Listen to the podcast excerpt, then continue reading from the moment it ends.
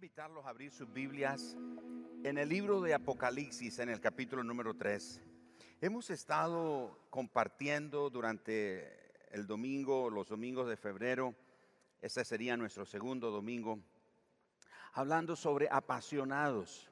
El domingo pasado compartí ese mensaje que titulamos Tu fuego me consume, hablando de cuando Jesús dijo, el celo de tu casa me consume.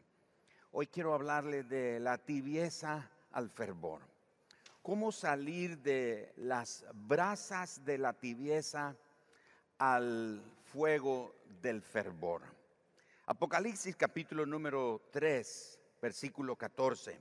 La mayoría de los cristianos y la gente no cristiana teme cuando vamos a Apocalipsis porque es un libro pues por su nombre apocalíptico, revelador, pero hay tanta riqueza en él que, que puede ser muy útil para nuestro crecimiento. Así que le pido que con mucha atención siga lo que el Señor nos quiere hablar esta mañana. Y seguramente hay una palabra, alguna frase, algún pensamiento que Dios quiere usar para bendecir su vida. Apocalipsis capítulo 3, verso 14, y escribe al ángel de la iglesia en la Odisea. He aquí el amén, el testigo fiel y verdadero, el principio de la creación de Dios, dice esto. Yo conozco tus obras, que ni eres frío ni caliente. Ojalá fueses frío o caliente, pero por cuanto eres tibio y no frío ni caliente, te vomitaré de mi boca. Porque tú dices, yo soy rico y me he enriquecido y de ninguna cosa tengo necesidad. Y no sabes que tú eres un desventurado, miserable, pobre, ciego y desnudo. Por tanto, yo te aconsejo que de mí compres oro refinado en fuego para que seas rico y vestiduras blancas para vestirte y que no se descubra la vergüenza de tu desnudez. Y unge tus ojos con colirio para que veas. Yo reprendo y castigo a todos los que amo. Sé pues celoso y arrepiéntete. He aquí, yo estoy a la puerta y llamo. Si alguno oye mi voz y abre la puerta, entraré a él y cenaré con él y él conmigo.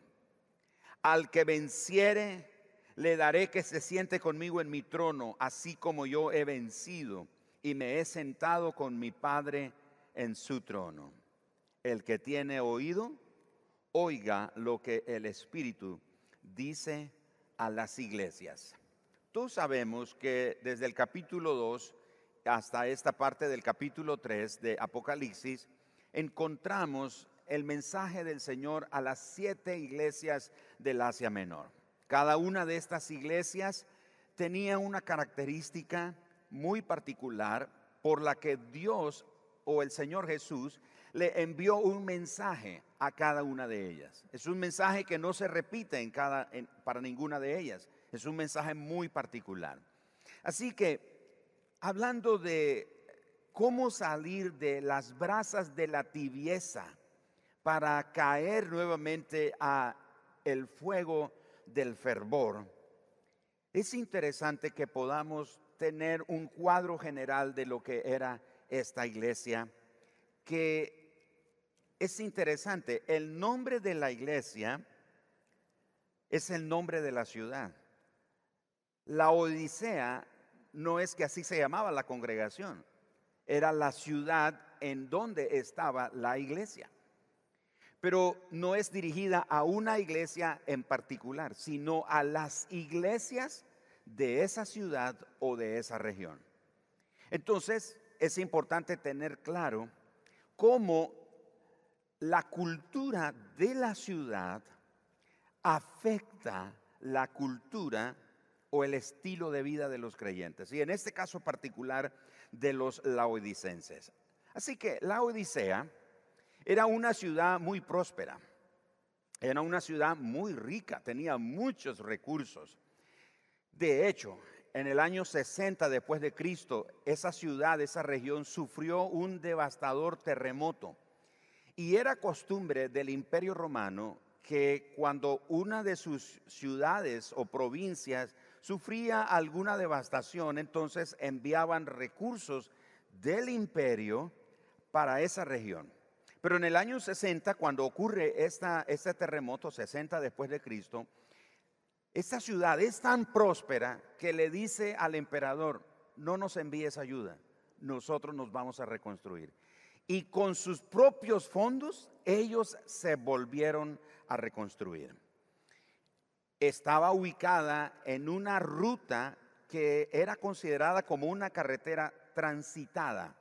Era un, estaba ubicada en una región que permitía el paso comercial de muchas ciudades hacia otras ciudades muy prósperas. De manera entonces que eso le permitió a esta, a esta ciudad convertirse en un centro bancario. Era un centro bancario. Tanto que habían tantos recursos ahí en esa región que la gente comenzó a llevar recursos a esta ciudad. Era una ciudad, una región que tenía la facilidad de producir, por ejemplo, una ropa de una calidad exquisita. Era una lana de color negro y era brillante. De manera entonces que se producía en su zona, en su región, esa tela que era producida de la lana, que era muy costosa. Además, producían polvos medicinales y tenían curas eh, para los ojos, oftalmológicas. Es decir, ellos estaban muy avanzados en la industria textil, en la industria del de, el comercio o las finanzas, en la industria médica con gotas oftálmicas. Así que era una ciudad definitivamente muy próspera. Valía la pena mudarse a esa ciudad. Sin embargo, tenía una desventaja. La desventaja es que por su ubicación no tenía de dónde abastecerse de agua. Había una ciudad, una región que era la única fuente que tenían de agua eran unos termales. Entonces traían el agua a través de tuberías, todo un sistema de tuberías traían el agua hasta la ciudad, hasta la región principal de la Odisea. Pero el problema es que el agua era tibia. Estaba caliente en los termales, pero a través del proceso de trasladarse por la tubería, cuando llegaba donde ellos, el agua estaba tibia. Por eso el Señor dice, por cuanto no eres frío ni caliente, sino que eres tibio, te vomitaré de mi boca. Ahora, otro detalle de la Odisea es que su nombre significa pueblo, juicio, costumbre. Todo eso tiene que ver con eh, el, el nombre de la Odisea, pero también tiene que ver con el derecho o el gobierno del pueblo. En una palabra, democracia. De ahí viene la palabra democracia. El gobierno del pueblo o el derecho del pueblo. Este derecho o este gobierno del pueblo era ejercido en base al juicio, al criterio o a las costumbres de las personas. Y eso es una descripción que la iglesia de la Odisea, las congregaciones de la Odisea, era gobernada por las decisiones, por los juicios, por las costumbres de la gente en lugar de ser gobernada por la palabra de Dios y guiada por el Espíritu Santo. Entonces vean cómo todo lo que encierra lo que era la ciudad de la Odisea afecta o influyó a la vida de la congregación o de las congregaciones ahí. La autoridad de Cristo por parte de los laodicenses, particularmente la iglesia, había sido puesta a un lado, lo habían desechado. Y ellos, por ser una congregación no regenerada, la Odisea retrataba o mostraba el comportamiento de sus ciudadanos no conversos o no regenerados. Es decir, la iglesia estaba llena de muchas personas que no habían nacido de nuevo. Eran personas que ellos eran guiados por la costumbre. Hoy día la palabra es tendencia, por la tendencia, por la costumbre, por los ideales que las personas tienen. Y no eran guiados por la palabra de Dios, que en ese momento las escrituras eran básicamente eh, los profetas, el Pentateuco y los salmos.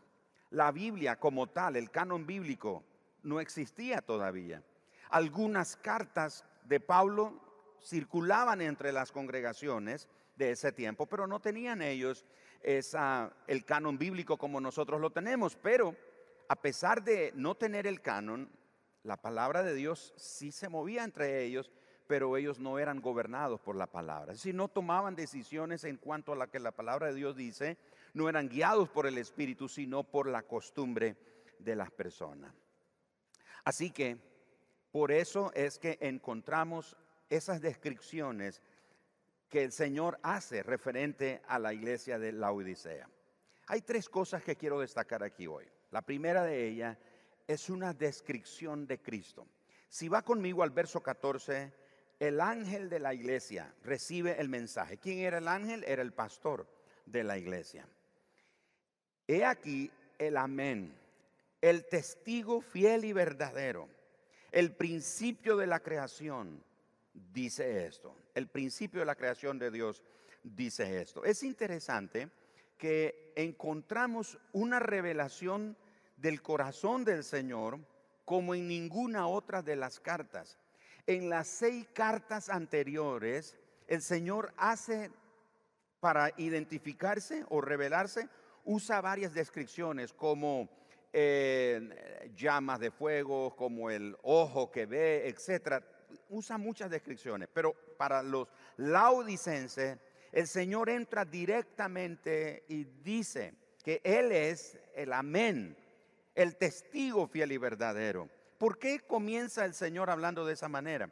Porque era una iglesia que no reconocía el señorío de Cristo en su vida. Con su estilo de vida, con su comportamiento, los creyentes demostraban que Cristo no era el Señor de su vida. Entonces Jesús entra de una vez poniendo sus credenciales. Este soy yo. Él describe su, su carácter, sus títulos, sus atributos. Se declara como el amén.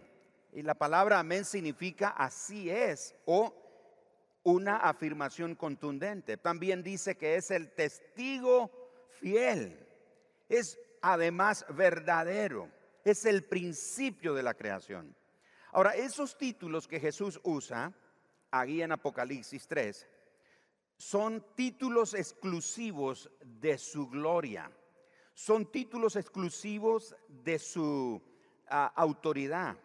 Si va conmigo a Colosenses en el capítulo 1, el versículo 15 al 18, el apóstol Pablo describe de Cristo lo siguiente. Él o Cristo es la imagen del Dios invisible. Es decir, Él es esa, esa imagen a quien podemos ver. ¿Se acuerda que Jesús dijo, el que me ha visto, ha visto al Padre? Él es la imagen del Dios invisible. Él es el primogénito de toda creación. La palabra primogénito quiere decir el primero. Pero esa palabra primogénito en el caso de Jesús no se aplica como el que fue primero creado, en ser creado, sino que Él es antes de toda creación. Es decir, antes de que fuera creado lo primero, la creación, el universo, el hombre, etcétera, ya Cristo era. Así que dice, o ya Cristo es, era, es como que ya no es. Así que corrijo, antes de que todo fuera hecho, Cristo ya es. El primogénito de toda creación, verso 16, porque en Él fueron creadas todas las cosas, las que hay en los cielos y las que hay en la tierra, visibles e invisibles, sean tronos, sean dominios, sean principados, sean potestades, todo fue creado por medio de Él y para Él. Y Él es antes de todas las cosas y todas las cosas en Él subsisten. Y Él es la cabeza del cuerpo, que es la iglesia. El, él que es el principio, el primogénito de entre los muertos, para que en todo tenga la preeminencia. Así que todo lo que está implicado en estos títulos había sido negado por los laodicenses. Por tanto, ellos merecían el desagrado y la condenación de parte del Señor, como Él lo dice más adelante, como lo veremos. Así que Jesús, al escribir esta carta a la iglesia de la Odisea, Jesús está restituyendo, está volviendo a poner en la mente y en el corazón de los creyentes de la Odisea que Cristo es el que tiene la preeminencia en todo, que Él es la cabeza del cuerpo, el cuerpo es la iglesia, que Él es la piedra principal del ángulo, que Él es el fundamento de la iglesia. Por eso la iglesia como tal ha sobrevivido después de más de dos mil años, sigue en pie, sigue avanzando, sigue creciendo la iglesia del Señor, porque Cristo es el fundamento, Él es la cabeza, Él es el Señor de la iglesia, Él es el Salvador de la iglesia, Él es el Rey de la iglesia. Él es el amo y dueño de la iglesia. A Él le pertenecemos. Nuestra vida le pertenece a Él. No nos gobernamos nosotros mismos. Cualquiera que quiera gobernarse a sí mismo, entonces automáticamente está negando el señorío de Cristo en su vida. Pero como en el tiempo de la Odisea, nuestros días son iguales. Muchas personas, leí recientemente en un libro escrito por el, pastor o el hermano James Dodson de Enfoque a la Familia y me dejó sorprendido. Él hizo una estadística, un estudio con un grupo que se llama el Grupo Barna y ellos llegaron a esta conclusión, que en estos días, en estos días en los que vivimos, las estadísticas dicen que el 50% de los congregantes a las iglesias, sin importar la cantidad de personas que lleguen, Dicen esas estadísticas que el 50% de los asistentes no son nacidos de nuevo. O sea, son personas que vienen a la iglesia, se, identifican con la iglesia, les gustan las canciones, les gusta el mensaje, les gusta el ambiente, les gusta cómo, cómo lo reciben, les gusta cómo atienden a los niños, les gusta la música, le, gusta, le gustan muchas cosas, pero no ha nacido de nuevo. Jesús no es el Señor de su vida. Todavía no se ha rendido por completo a Jesús. Es un simpatizante del Evangelio. Es un, uno que sencillamente se congrega, pero no ha nacido de nuevo. Y es por eso que a veces cuando oímos la palabra de Dios nos resistimos a ella. ¿Por qué nos resistimos? ¿Por qué no aceptamos a Jesús como Señor? ¿Por qué no podemos declarar que Él es el Salvador de nuestra vida? Que tenemos que someter nuestra vida, nuestra voluntad, todo a Él, a su señorío. ¿Por qué nos cuesta admitir que lo que tenemos, las cosas materiales, son de Él? Somos administradores de lo que Él nos ha dado, no son nuestras. Él es el dueño. Ah, no, Señor, yo, yo te doy gracias, Señor, pero eh, estas cosas son mías, yo me las he ganado con mi sudor, Señor. Un discípulo de Jesús reconoce que a Él, a Jesús, le pertenece todo, su vida, las posesiones que tiene, su tiempo, sus recursos, su familia, sus hijos, su matrimonio, todo, todo lo que tiene le pertenece al Señor. Lo segundo que describimos aquí es, perdón, el estado espiritual de la iglesia. Vaya conmigo al verso 15. El Señor le dice, yo conozco tus obras, que ni eres frío ni caliente, ojalá fueses frío o caliente. Ya les expliqué a qué se debía que ellos tenían agua tibia. Yo crecí parte de mi infancia en el campo y recuerdo sacando agua en el pozo, ahí en la finca de mis abuelos, sacando agua y llevándolo hasta la cocina donde, mi abuela tenía un gran tinajón así, grande. Y vertíamos el agua en ese tinajón y el agua ahí siempre estaba fresquecita, No necesitaba estar refrigerada o ponerle hielo, siempre estaba fresca por el, material del que estaba hecho ese tinajón. Uno llegaba de, a casa, a la casa de ellos, del camino, porque para llegar donde ellos había que caminar mucho. Y cuando uno llegaba, llegaba cansado y uno pedía agua. Qué deliciosa agua, refrescante el agua. Pero imagínese usted con sed llegar a un lugar y dice, por favor, deme agua. Y le sirven un agua tibia. La reacción, ¿sabe qué es? Nos revuelve el estómago. Porque el agua tibia no, es, no es sabrosa, no tiene mucho sabor. No es como el agua fresca. Y por supuesto, si le ofrecen un agua caliente, pues lo mejor es hacer un café. Pero aquí el Señor dice que es una iglesia que está tibia. Por cuanto eres tibio y no frío ni caliente, te vomitaré de mi boca. Porque tú dices, yo soy rico y me he enriquecido, ninguna, de ninguna, ninguna cosa tengo necesidad. No sabes que eres bien desventurado, miserable, pobre, ciego, desnudo. Por tanto, yo te aconsejo que de mí compres oro refinado en fuego para que seas rico y vestiduras blancas para vestirte y que no se descubra la vergüenza de tu desnudez y unge tus ojos con colirio para que veas. Ahora es interesante, el colirio no es para ver, el colirio es para refrescar la vista, para limpiar la, la visión y ayudarnos a ver. Y hay mucho sentido en esto. Así que la iglesia de la Odisea, el estado espiritual de ellos era deplorable. Su estado era completamente desfavorable, por lo que esta es una de las iglesias a las que el Señor no le da ningún elogio. No hay ningún elogio para esta iglesia.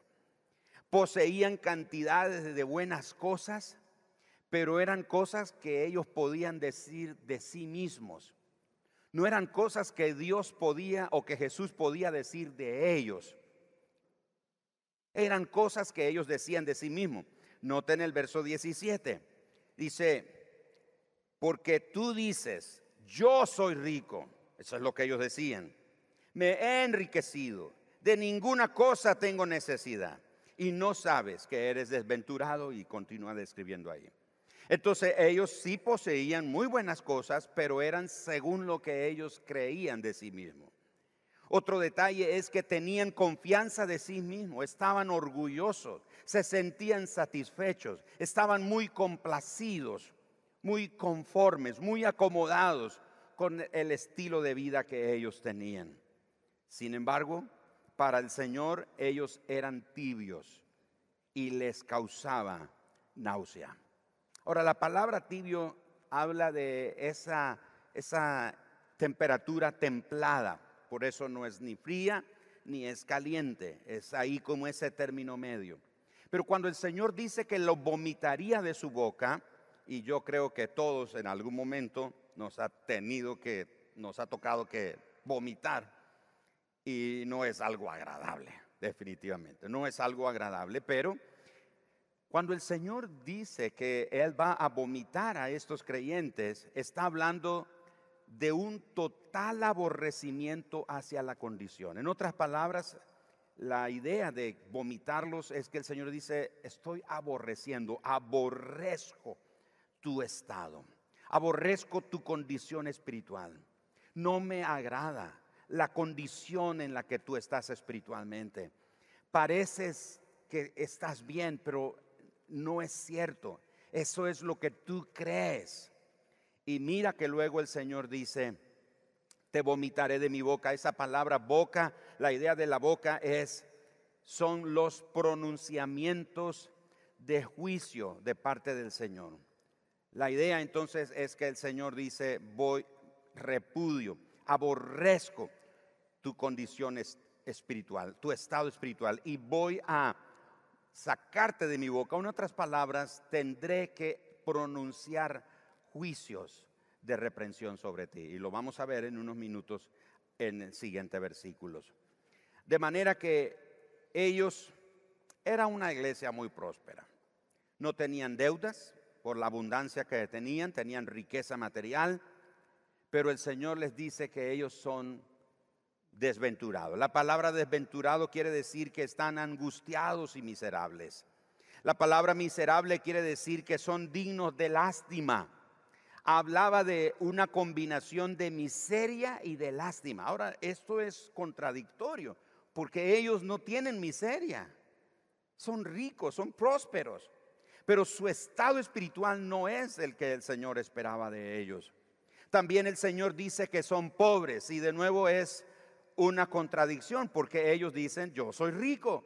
Y ya di descripciones que era una ciudad próspera, era un centro bancario, era una ruta comercial, tenía industria textil, tenía industria de, de la medicina, etcétera. Pero el Señor dice, eres pobre, no te das cuenta que eres pobre. Y aquí la pobreza habla de la incapacidad o la impotencia para enriquecer, enriquecerse y describe la condición de un mendigo. O sea, delante del Señor, mira, dése una idea, delante del Señor la condición que esta iglesia tenía. Era una iglesia próspera, pero delante del Señor eran pobres. Además eran ciegos, por eso viene la palabra colirio ahí. Y dice, compra de mí colirio. Eran ciegos. ¿Qué quiere decir ciego? Aquí ciego quiere decir que ellos no tenían conciencia, ellos no podían ver el verdadero conocimiento de su propia condición y de las demandas de Cristo. Al estar ciegos, ellos no podían ver su propia condición. ¿Se acuerda que Jesús lo dijo de esta manera? Que es tan peligroso que un ciego guíe a otro ciego. Jesús dijo, son guías de ciegos, porque no ve su propia condición. Entonces el Señor dice, compra de mí colirio para que veas. Pero ¿qué es lo que vas a ver? Vas a ver tu condición. Mira tu condición delante de mí, dice el Señor. Pero también quiero que veas las demandas que yo tengo sobre ti.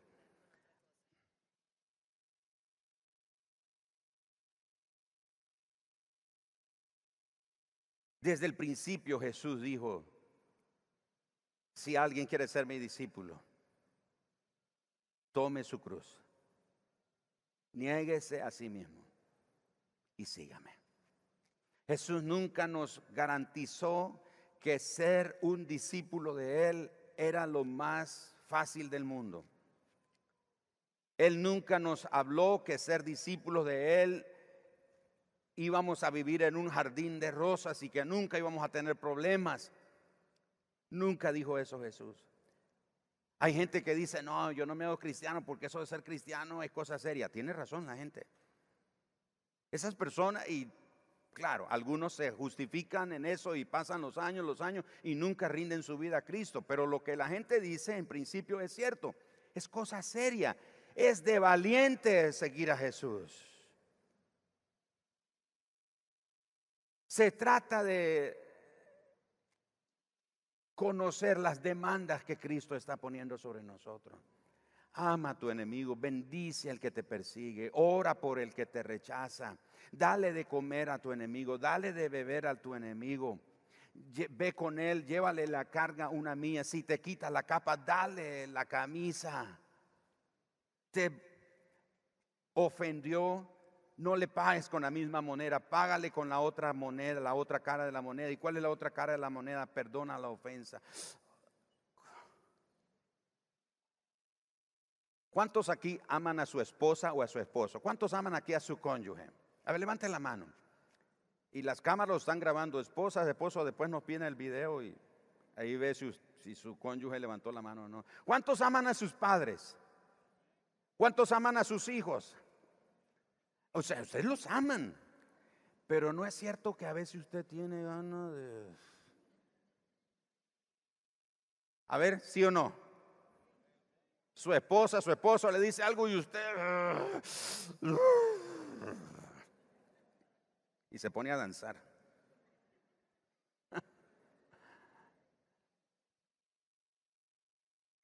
o sea, con el que amamos, el que duerme con nosotros, el que convive con nosotros, a veces nos, hierve la sangre y sentimos que el viejo hombre se quiere salir de la tumba. Ahora imagínese un individuo que va en la calle usted y se le mete en el tráfico y usted se baja y usted le quiere imponer manos. Y Jesús pone demanda sobre nosotros y dice, perdona la ofensa, ama, bendice, sirve, da. Más bienaventurado es dar que recibir. Por cuanto lo diste a estos, mis, mis hermanos más pequeños, lo diste a mí. Y Jesús comienza a poner demandas. Sígueme. Rechaza el mundo. ¿Y qué significa rechazar el mundo? No es que nos vamos a salir del mundo, vamos a ir a renunciar mañana al trabajo y todo eso. No, no. Es decir, aunque vivas en el mundo, acuérdate que no eres del mundo. Tú no participas del sistema de antivalores que se mueve en el mundo. Tú eres diferente, no eres mejor que otro, eres diferente. Lo único es que el Señor ha tenido misericordia de ti y por la fe tú aceptaste el perdón que Jesucristo te dio, te hizo nacer de nuevo, te ha hecho hijo de Dios. Eres una nueva criatura, no eres perfecto en su totalidad. Vas en un proceso llamado santificación. Cada día vas santificando cada día el Señor va trabajando en tu vida, pero usted y yo somos diferentes. Tenemos que amar a Jesús, tenemos que rechazar el mundo, tenemos que rechazar las cosas que este mundo, las propuestas, las ofertas que este mundo nos ofrece, que quiere apartarnos del Señor, quiere alejarte del Señor, quiere desviarte de tu llamado, de tu propósito. Y el llamado más grande que todo ser humano tiene es seguir, amar y servir a Jesús. Ese es el llamado más alto que cualquier ser humano tiene. Seguir a Jesús, amar a Jesús, servir a Jesús. Ese es el llamado más alto que cada uno de nosotros tenemos. Entonces el Señor dice, eres ciego, no miras tu condición y no ves las demandas que tengo sobre ti. Luego el Señor dice, eres desnudo, estás desnudo.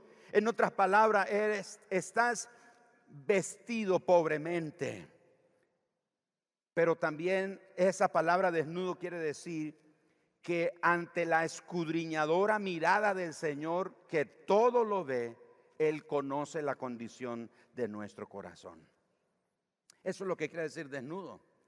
Ahora, si ustedes ven, ellos eran desventurados, hablando en lo material, en lo natural eran desventurados, no, eran miserables, no, eran pobres, no, eran ciegos, no, estaban desnudos, no vendían las mejores telas, se vestían las mejores ropas, que los diseñadores de alta moda de ahora, no olvídese, le quedaban ahí, ni a los talones les llegaban a esta, a esta gente. Tenían ropa, tenían dinero, tenían industria de medicina, etcétera, etcétera, pero el Señor dice, esa es tu condición. La Odisea entonces era autocomplaciente, carecía de pasión por Jesús carecía de compromiso, carecía de santidad por el Señor, como muchas iglesias en nuestra era. Podemos ser iglesias correctas, pero sin conciencia del señorío de Cristo sobre nuestras vidas.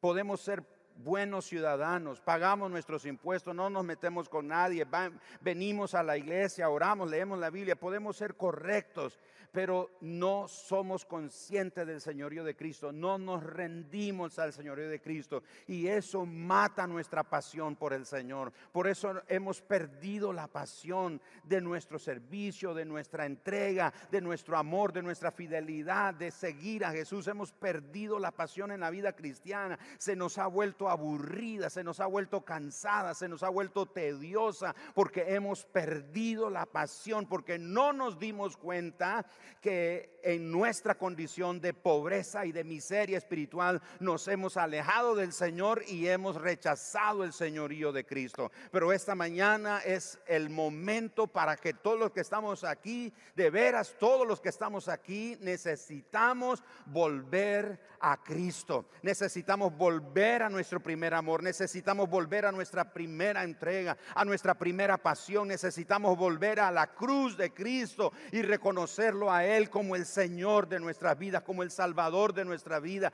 Necesitamos rendirle a Él todo lo que somos. Decirle, Señor, te entrego el control de todo, te entrego el señorío. Eres Señor de mis tiempos, eres Señor de mi vida, eres Señor de mis recursos, eres Señor de mi familia, eres el Señor de mi casa, eres el Señor de todo lo que tengo. Necesitamos volver al fuego de la pasión por nuestro Señor. Muchos estamos en las brasas y en las brasas el fuego se apaga, porque cuando las brasas se van, la llama se va apagando, va quedando una un colchón de cenizas, porque las bramas, las brasas, perdón, se van apagando, se van apagando y lo que va quedando es un colchón de ceniza. Es tiempo de levantarnos de esas brasas de la tibieza y entrar en el fuego de nuestro fervor por el Señor Jesús, por un fuego apasionado por el Señor. Finalmente, un llamado al arrepentimiento. Es lo tercero que se destaca aquí. El Señor dice, verso 19, yo reprendo y castigo a todos los que amo. ¿Qué dice? Yo reprendo y castigo a todos los que amo. Ya me voy de la iglesia. No me gusta que me hablen así. No me gusta que me hablen fuerte. No me gusta que me, que me confronten. No me gustan que me digan. No me gusta que me señalen. No, me, no puedes evitar. Tú te puedes ir de esta iglesia molesto conmigo porque sientes que el mensaje te confronta.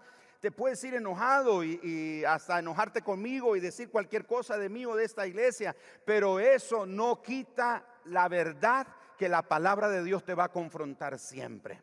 Y el Señor dice, yo reprendo y castigo a los que amo. Si tú eres un hijo de Él, tienes que recibir el castigo y la reprensión de parte de Él. Y dice, ah, ya no me gusta, ya me están hablando de castigo, yo quiero que Dios me bendiga, yo quiero que Dios me haga bien, que Dios me haga rico, que Dios me haga próspero. No me gusta ese mensaje que me confronta. La cruz es un mensaje de confrontación. La cruz es un mensaje de rechazo al mundo y de seguir a Cristo. Y Jesús dice aquí entonces, yo reprendo y castigo a todos los que amo. Si te amo, te voy a reprender.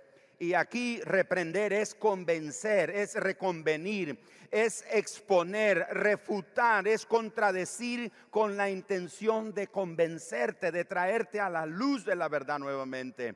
Luego el Señor dice, te voy a castigar o voy a castigar, además de reprender. Y la palabra castigo es el resultado de la enseñanza.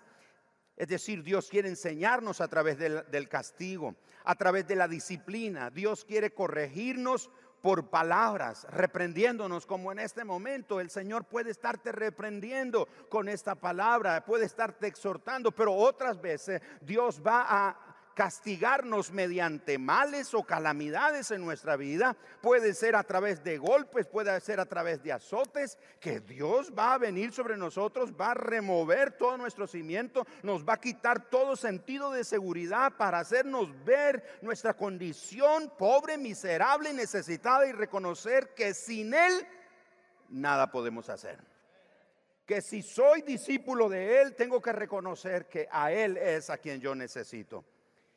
En Primera de Corintios capítulo 11, verso 31 y 32, el apóstol Pablo dice, si pues nos examinásemos a nosotros mismos, no seríamos juzgados, mas siendo juzgados, somos castigados por el Señor para que no seamos condenados por el mundo.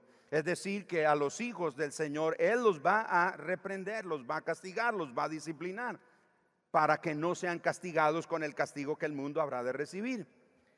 Hebreos capítulo 12, versos 5 al 11. El escritor a los hebreos dice, Hijo mío, no menosprecies la disciplina del Señor, ni desmayes cuando eres reprendido por Él, porque el Señor al que ama, disciplina y azota a todo el que recibe por hijo. Si soportáis la disciplina, Dios os trata como a hijos, porque ¿quién es y porque qué hijo es aquel a quien el Padre no disciplina? Pero si se os deja sin disciplina, de la cual todos han sido participantes, entonces sois bastardos y no hijos. Por otra parte, tuvimos a nuestros padres terrenales que nos disciplinaban y los venerábamos. ¿Por qué no obedeceremos mucho mejor al Padre de los Espíritus y viviremos? Y aquellos ciertamente por pocos días nos disciplinaban como a ellos les parecía, pero este, es decir, Jesús, para esto, para este para lo que nos es provechoso, para que participemos de su santidad. Es verdad que ninguna disciplina al presente parece causa de gozo, sino de tristeza, pero después da fruto apacible de justicia a los que en ella han sido ejercitados. Cuando dice a los que en ella se refiere a la disciplina. Entonces el Señor dice, voy a reprender y castigar al que amo. Y note que luego el Señor dice, sé celoso. El domingo pasado hablamos de que la palabra celoso, hicimos una descripción de ella y al final quiere decir apasionado, estar apasionado por el Señor. Y el Señor dice aquí entonces, sé celoso. En otras palabras, busca, desea anhelantemente, de manera apasionada, la presencia de Dios en tu vida. Y luego el Señor dice, capítulo 3, verso 20, he aquí, yo estoy a la puerta y llamo. Si alguno, qué triste eso. Jesús dice si alguno. ¿Eso quiere decir todos? No. Eso quiere decir que no todos vamos a responder de la misma manera al llamado del Señor. Si alguno oye, dice el Señor, si alguno oye mi voz, escucha lo que el Señor dice, si alguno oye mi voz, no dice si alguno oye el toque de la puerta, porque el Señor no es que está tocando. ¿Cómo toca el Señor la puerta del corazón? Con su voz. Gerardo, Gerardo, te amo. Gerardo, estoy buscándote. Gerardo, estoy detrás de ti. Gerardo, tu condición no está bien. Gerardo, detente, el camino por donde vas no está haciendo. ¿Me estoy explicando? El llamado del Señor, el toque del Señor no es así en físico, es su voz. Por eso Él dice, si alguno oye mi voz. Y Él dice, si alguno oye mi voz y abre la puerta, ya, ahora, interesante. Menciono lo del toque porque a veces nosotros pensamos, vemos a Jesús tocando, pero el texto de nuevo no dice que Él está tocando. Él solo dice que está a la puerta llamando. Como cuando usted llega a su casa, ¡Ey, ábranme! Te dijeron la hora de llegar a la casa a las nueve, llegaste a las nueve y un minuto y te cerraron la puerta. Ábranme. Jesús está diciendo, ábreme. Y, y Jesús no está, por favor, ábreme. Estoy con frío aquí. No, no, no. Él es Señor. Él es Rey. Él es amo, Él es el principio de la creación, Él es el primogénito de toda creación, Él es el amén, el fiel testigo y verdadero, Él es el alfa, Él es la omega, Él es el primero y el último. Él no está ahí, por favor, déjame entrar, que estoy solito aquí. No, olvídese de eso. Él está con voz firme diciendo, oye, y quiere lo que tenía que oír, lo que el Señor ya les dijo. Estás pobre, estás venturado, estás ciego, estás desnudo. Vuélvete a mí, compra de mí oro refinado, compra de mí colirio para que veas tu condición y veas mis demandas que estoy poniendo sobre ti. La posición de Jesús no es ahí, por favor, déjeme entrar, que tengo frío aquí, estoy solito. No, Él es Señor, Él es Rey de Reyes. Él tiene toda la autoridad. Él está llamando a la puerta de tu corazón para darte una oportunidad, no suplicándote, no suplicando tu misericordia o tu bondad, Tú necesitas la bondad y la misericordia del Señor. Tú eres quien necesitas el amor de Él. Él no está mendigando tu amor.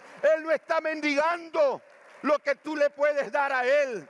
Él no necesita tu dinero, Él no necesita tus recursos, Él no necesita tus bienes, Él necesita tu corazón.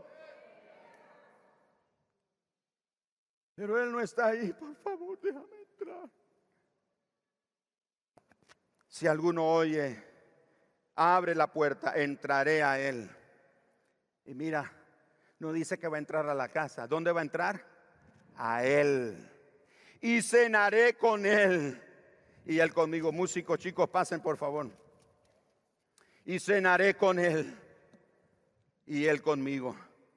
Mis amados hermanos,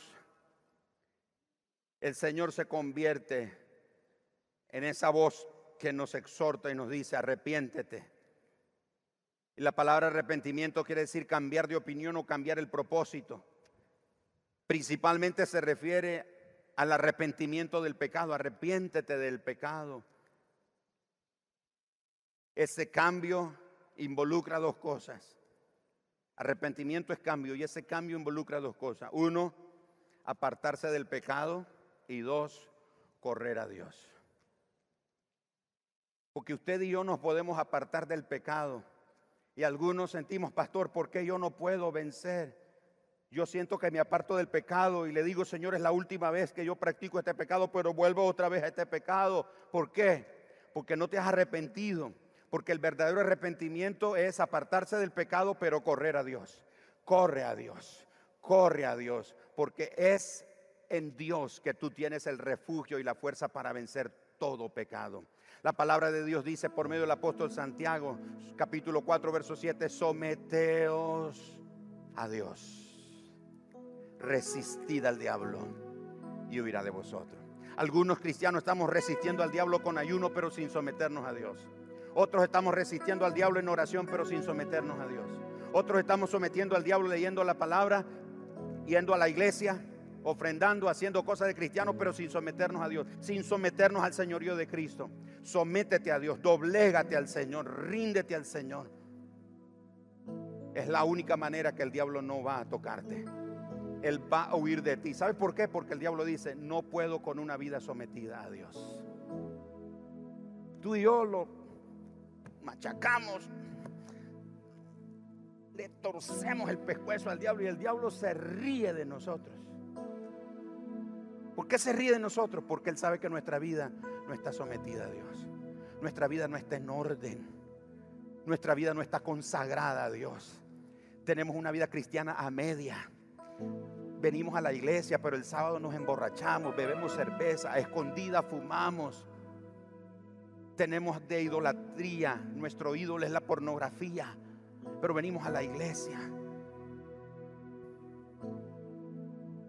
Tenemos una mujer que no es nuestra esposa. Tenemos un hombre que no es nuestro esposo, pero estamos con él.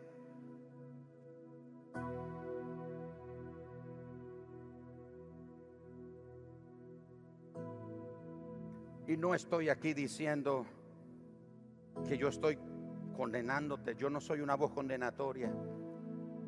Yo he llegado a este convencimiento. Yo necesito este evangelio que yo les estoy predicando. Yo lo necesito en mi vida también. Yo necesito este evangelio que yo les estoy predicando. Yo no estoy aquí diciéndoles que yo ya lo alcancé y que yo soy perfecto. Estoy en las mismas batallas que ustedes. Tengo las mismas batallas, las mismas tentaciones, las mismas desilusiones, las mismas frustraciones que ustedes tienen, los mismos desaciertos, los mismos desánimos. Todo eso yo lo sé, porque yo las experimento también. Pero que ha hecho la diferencia y no con eso estoy diciendo que yo soy mejor o más santo o más espiritual que usted. No estoy diciendo eso. Lo que estoy diciendo es que he aprendido que a medida que corro a Dios, a medida que corro a Dios, que suelto el pecado, que me quito las vestiduras de pecado y le digo al pecado, no quiero más nada contigo y corro a Dios, corro a Dios. ¿Se acuerda que el Señor dice ahí en ese libro que acabamos de leer, Apocalipsis, eres desnudo? Y el Señor dice, la lana que ellos vendían era una lana costosa. ¿De qué color era la lana? Negra. Y el Señor dice, eres desnudo. Pero no, pues si estoy vestido con ropa fina, eres desnudo, tu condición es miserable delante de mí, dice el Señor. Pero ven a mí y compra de mí vestidura blanca. Claro, este chaqueta no es, no blanco, pero el Señor dice, te voy a cubrir, voy a cubrir tu desnudez con vestiduras blancas. Pero esas vestiduras blancas se vuelven blancas por la sangre del Cordero de Dios, la sangre de Jesucristo, porque la sangre de Jesucristo nos limpia de todo pecado. Si nuestro pecado fuere rojo, nuestro pecado fuere negro, vendrá a ser como blanca lana delante del Señor. Yo necesito el Evangelio. No estoy aquí diciéndoles a ustedes que yo soy mejor que ustedes. No, estoy aquí diciéndole que yo necesito el Evangelio también. Todos necesitamos volver. Finalmente, el Señor dice, cenaré con Él. ¿Saben ustedes que el acto de mayor intimidad es invitar a alguien a comer a su casa? El acto de mayor intimidad con una persona es invitarlo a comer a su casa. Por eso el Señor dice, entraré a Él y cenaré con Él y Él conmigo. ¿Cuántos esta mañana necesitamos volver a Cristo? ¿Cuántos esta mañana necesitamos volver a la cruz? Necesitamos reconocer nuestra pobreza espiritual delante del Señor. Los brazos del Señor están abiertos. Pónganse en pie, Padre, te pedimos esta mañana. Apasionanos otra vez, Señor. Perdónanos porque hemos caído en las brasas de la tibieza. Hemos estado en las brasas del acomodamiento, de la complacencia con el mundo. Hemos tolerado el pecado, hemos tolerado el comportamiento de las personas. Nos hemos hecho amigos de los impíos. Nos reímos de sus chistes. Nos emborrachamos, fumamos. Practicamos la pornografía. Otros han sido infieles. Otros han pecado, quizás no físicamente en el adulterio, pero en el corazón. Hemos codiciado una mujer o un hombre que no es nuestro cónyuge. Y venimos a la iglesia pensamos que todo está bien, pero tú nos dices hoy, mira la condición de tu corazón. Enciéndenos otra vez, Señor. Apasionanos otra vez. Te pedimos perdón esta mañana. Hagamos todos esta oración juntos. Señor Jesús, vamos que se escuche en todo este auditorio. Señor Jesús, esta mañana te confesamos como el Señor, como el Salvador de nuestras vidas. Te confesamos nuestros pecados. Te confesamos nuestra tibieza. Te confesamos nuestra complacencia. Te confesamos nuestra tolerancia con el pecado. Te confesamos nuestra maldad. Te confesamos nuestra frieza. Te confesamos nuestra ceguera espiritual. Te confesamos nuestra pobreza espiritual. Señor Jesús, esta mañana te pedimos perdón y hoy abrimos nuevamente nuestro corazón y te decimos, Jesús, vamos Jesús, sé el Señor, el Señor, el Salvador, el Rey, el Soberano, el Dios de mi vida, de mi corazón, de mi familia, de mi hogar, de mi economía, de todo lo que poseo. Sé el Señor, sé el Señor, sé el Señor en el nombre de Jesús y me arrepiento de todo pecado y te abro la puerta de mi corazón. Entra Jesús, cena conmigo Jesús, vísteme, de vestiduras blancas, pon colirio sobre mis ojos y recíbeme nuevamente, porque soy tu hijo, porque soy tu hijo, me has dado la potestad de ser hecho hijo de Dios, hijo de Dios, hijo de Dios. Gracias Señor Jesús, gracias Señor Jesús, en tu nombre y toda la iglesia dice...